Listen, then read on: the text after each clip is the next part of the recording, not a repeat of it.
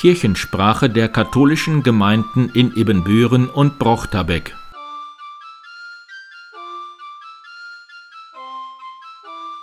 Herzlich willkommen zur 141. Episode der Kirchensprache an Kirmessonntag, 3. September 2023.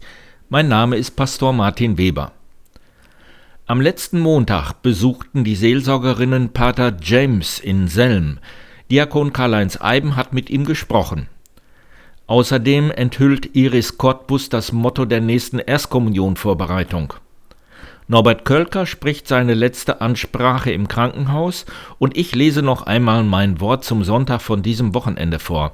Aber zunächst die aktuellen Infos aus der Pfarrei. Montag um 17.30 Uhr ist Schweigen für den Frieden auf dem oberen Markt. Dienstag um 14.30 Uhr ist Gemeinschaftsmesse der Alleinstehenden im Pfarrheim St. Modestus. Dienstag um 17 Uhr ist ökumenischer Gemeindegottesdienst im Heimathaus. Dienstag um 19 Uhr ist die Messe Pause im Alltag der Frauengemeinschaft St. Ludwig in der Ludwigkirche. Dienstag um 19 Uhr ist die Messe in St. Barbara als Gebetsgedenken für die Verstorbenen der Gemeinde im Monat September der letzten zehn Jahre. Mittwoch um 8.30 Uhr ist die Gemeinschaftsmesse der Frauengemeinschaft in der Mauritiuskirche. Mittwoch um 8.30 Uhr startet der Besinnungstag der Gemeinde Caritas St. Maria Magdalena mit Pfarrer Stefan Dördelmann vom Dorfplatz aus. Es geht zum Gertrudenstift nach Rheine Bendlage. Mittwoch um 8.30 Uhr ist der Wortgottesdienst der Frauengemeinschaft St. Michael in der Kirche, anschließend das Frühstück im M-Haus. Mittwoch von 14 bis 17.30 Uhr ist Doppelkopfrunde im M-Haus. Mittwoch um 14.30 Uhr laden die Doppelklopfer der Frauengemeinschaft St. Ludwig ins Pfarrzentrum ein. Mittwoch um 18 Uhr startet die Fahrradtour der Frauengemeinschaft St. Modestus am Buswendeplatz. Mittwoch um 18.30 Uhr ist eucharistische Anbetung in der Michaelkirche. In der anschließenden Abendmesse um 19 Uhr wird besonders an die Verstorbenen der letzten Jahre des Monats September gedacht. Freitag um 16.20 Uhr beginnt das Fahrsicherheitstraining der Frauengemeinschaft St. Mauritius an der Mauritiusschule. Jede Teilnehmerin möge ein eigenes Fahrrad, also E-Bike, und einen eigenen Helm mitbringen und sollte keine großen körperlichen oder gesundheitlichen Einschränkungen haben.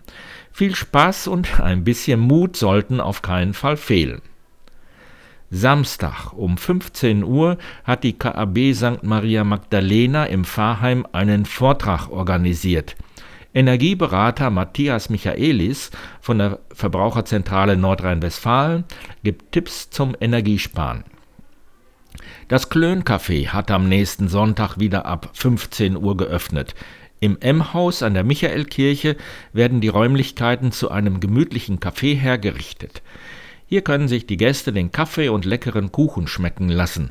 Es werden auch Cappuccino, Milchkaffee und verschiedene Teesorten angeboten. Das Kuchenthema im September ist Kuchenklassiker.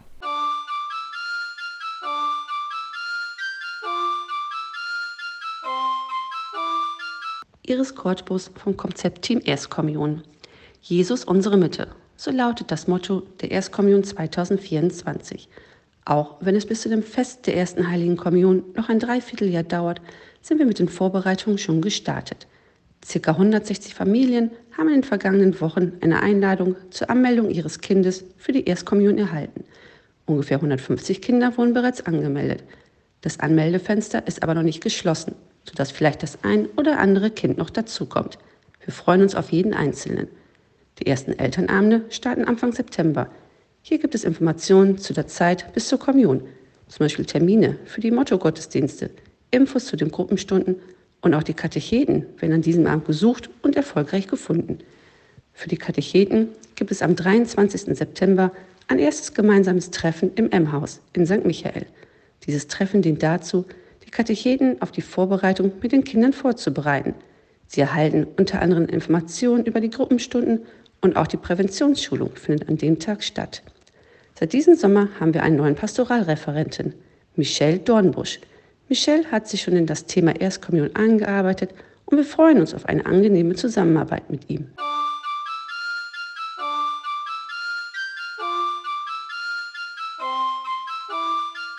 Ja, hallo James. Wir sind hier jetzt in Nordkirchen. Wir haben dich heute Morgen in Sellen begrüßen dürfen, haben gemeinsam Messe gefeiert und Mittag gegessen und nach einem Rundgang im Schloss Nordkirchen durch die Parkanlagen sitzen wir jetzt hier in der Eisdiele und freuen uns und erfrischen uns. Wir wollen der Gemeinde etwas mitteilen, wie es dir jetzt so nach einem Jahr in Selm geht. Ja, Karl-Heinz, ja. Es freut mich, dass ihr diese Idee habt, mit mir äh, das äh, Interview zu machen. Und ich freue mich auch riesig, da heute Morgen euch hier in meiner neuen Gemeinde begrüßen zu dürfen und mit euch den Gottesdienst feiern zu dürfen. Ja, es ist richtig eine schöne Gelegenheit, äh, schöner Anlass, ins Gespräch zu kommen. Ja, genau. Jetzt ist es schon ein Jahr vorbei, seitdem ich äh, aus dem Bühnen nach Selm gekommen bin. Ja, genau, in Selm bin ich gut angekommen. Mittlerweile habe ich mich gut eingelebt. Ja, in der, in der Zeit in einem Jahr ja, bin ich jetzt dreimal umgezogen hier in Selm. Genau, das war schwierig, im Anfang eine Wohnung zu finden. Äh, habe ich äh, ein paar Monate auf einem Bauernhof gewohnt und dann habe ich eine Wohnung gefunden, die direkt in der Nähe von der Kirche ist. Die Wohnung ist zu groß und auch zu teuer, weil die äh, Heizungsanlage ist alles über Strom läuft. Da, als ich Ordensmann kann ich nicht mehr leisten und dann habe ich entschlossen, in die kleine Wohnung zu ziehen. Das ist doch mir gelungen. Ja, habe ich mich äh, gut eingelebt und die Menschen sind auch freundlich und barmherzig und großherzig, würde ich sagen. Ja, ist auch eine Gegend, ist eine Mischung von Münsterland und Ruhrgebiet. Gibt es auch äh, verschiedene Mentalitäten.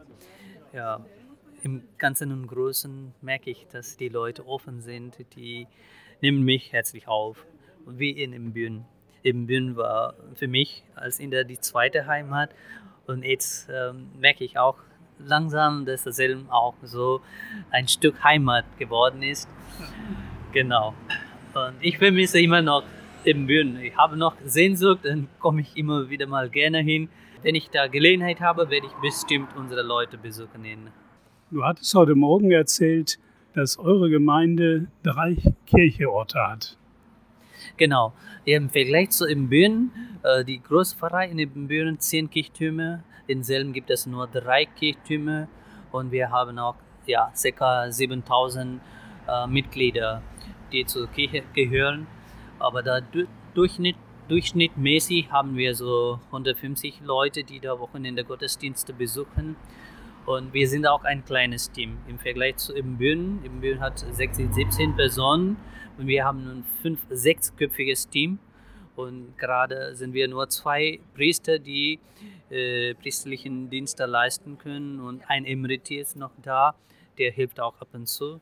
Und haben wir auch äh, zwei Pastoralreferentinnen. Eine ist gerade in Elternzeit, die andere macht schwerpunktmäßig Erstkommunion und äh, noch ein Jugendarbeiter, der macht Filmung, Filmvorbereitung.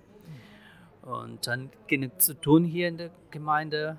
Ich mache auch Schulgottesdienste, haben wir eine bischöfliche Schule. Ich mache da jede Woche Mittwochs und Donnerstags Schulgottesdienste mit Kindern von 1. bis 4. Klasse. Ähm, ich habe einiges Neues gelernt und äh, weil wir hier eng besetzt sind, mache ich auch mehr Gottesdienste und mehr Beerdigungen und Schulgottesdienste dazu. Und ich begleite auch Filmlingen da bei der Filmvorbereitung. So würde ich sagen, keine Langeweile, genug Beschäftigung und man lernt nie aus. Und ich äh, bin froh, dass ich was Neues lernen darf und dann äh, ich bin am Lernen und ich hoffe, dass auch die Gemeinde ja genau was beiträgt und ich auch zu der Gemeinde na, äh, bestimmt was leisten kann. Ja. Okay, James, danke, dass wir heute auf unserem Betriebsausflug hier bei dir sein durften und wir wünschen dir alles Gute für die Zukunft. Ja, ganz herzlichen Dank und schön mal herzliche Grüße an unsere Leute in den Bühnen. Ja, bei bestimmten Anlässen werde ich euch auch besuchen. Herzlichen Dank.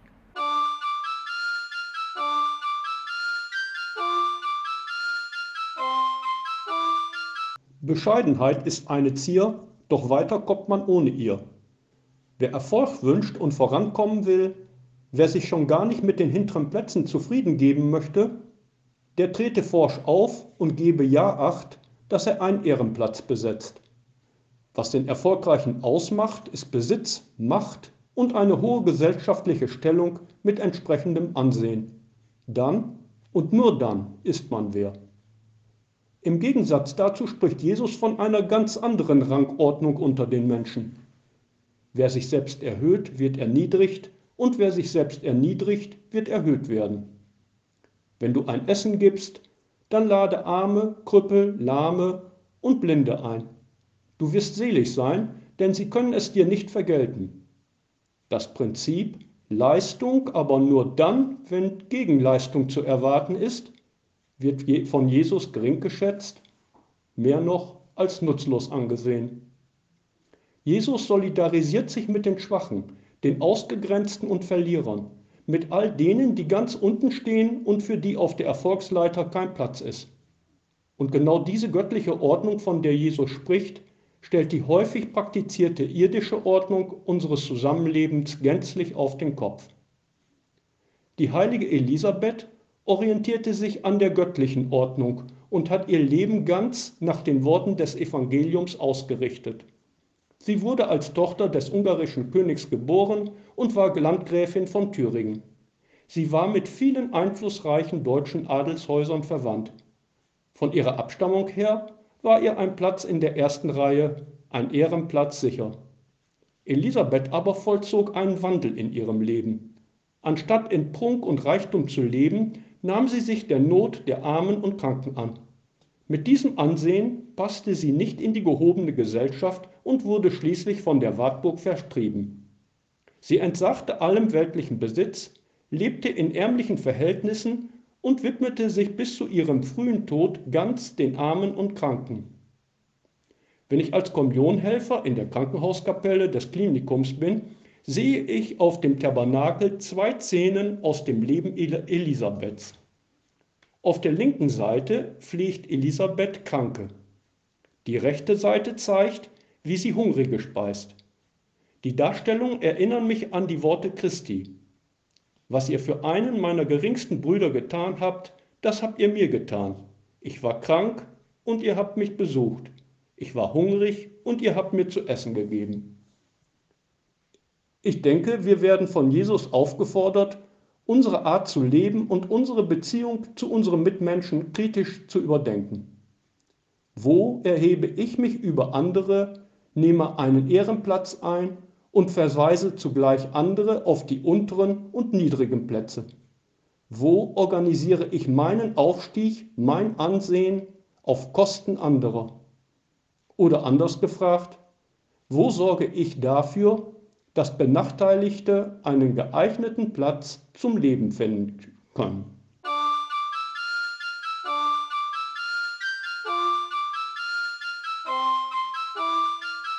Ein Wort zum Sonntag in der IVZ am 2. September 2023. Überraschender Fund, Kirmesordnung. Vor der letzten Renovierung der Christuskirche wurden bei der Notgrabung mittelalterliche Gräber entdeckt. Einem Skelett lag ein Beutel mit einem verwitterten Pergament bei. Über Pfarrer Lohmeier, dem Institut für Archäologie Berlin und dem MoLA Museum of London Archäologie gelangte der Fund schließlich zum Israel-Museum nach Jerusalem. Dort hat man aufgrund der Qumran-Schriftrollen vom Toten Meer lange Erfahrung mit invasiven Bildgebungsverfahren und konnte die Schrift lesbar machen, ohne das brüchige Pergament weiter zu zerstören. Die Israelreise von Pfarrer Hagemann im Oktober findet nicht zuletzt deshalb statt, um die neuesten Forschungsergebnisse vor Ort zu erfahren. So viel vorweg. Es handelt sich offensichtlich um eine sehr frühe Kirmesordnung, Ordo Festum Ludicrum, auf Latein verfasst und hier in Auszügen in geglätteter Übersetzung wiedergegeben zum Torempfang. Wenn ihr eintritt, grüßt all die Spieler und Besucher, seid gegrüßt, Salvete sollt ihr rufen. Die Runde der Entdecker. Geht zuerst herum, um den gesamten Ort zu sehen, all die Schauspiele und Geschäfte, bestaunt die Schau und das Spektakel. Das Festmahl der Köstlichkeiten. Eilt zur Speise und zum Trank, kostet süße Löffelbissen, Cochlearia dulcia und Früchte. Lasst uns trinken, fröhlich sein und spielen. Das Spiel der Münzen. Kauft goldene oder silberne Jetons um an den Spielen teilzunehmen. Münzen sind die Freunde der Spiele. Das Spiel von Talent und Glück. Begebt euch zu den Spielen, wo Talent, Ingenium und Glück sich vereinen. Das Glück lächelt den Wagemutigen zu. Das Treffen der Schöpfer. Unterhaltet euch mit den Meistern der Künste, lernt ihre kreativen Geheimnisse und staunt. Festliche Gewänder. Alle Spieler sollen festliche Gewänder tragen, um Schönheit und Fröhlichkeit zu zeigen. In den Gewändern steckt Freude, Risus, im Herzen das Fest. Die nächtliche Besinnung. Wenn die Sonne untergeht, denkt über den Tag der Spiele nach und dankt Gott und der Gemeinschaft. In dieser Feier sind wir alle vereint.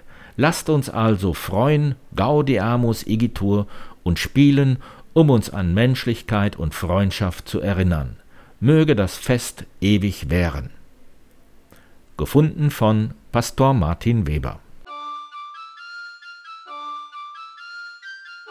Kirchensprache der katholischen Gemeinden in Ebenbüren und Brochterbeck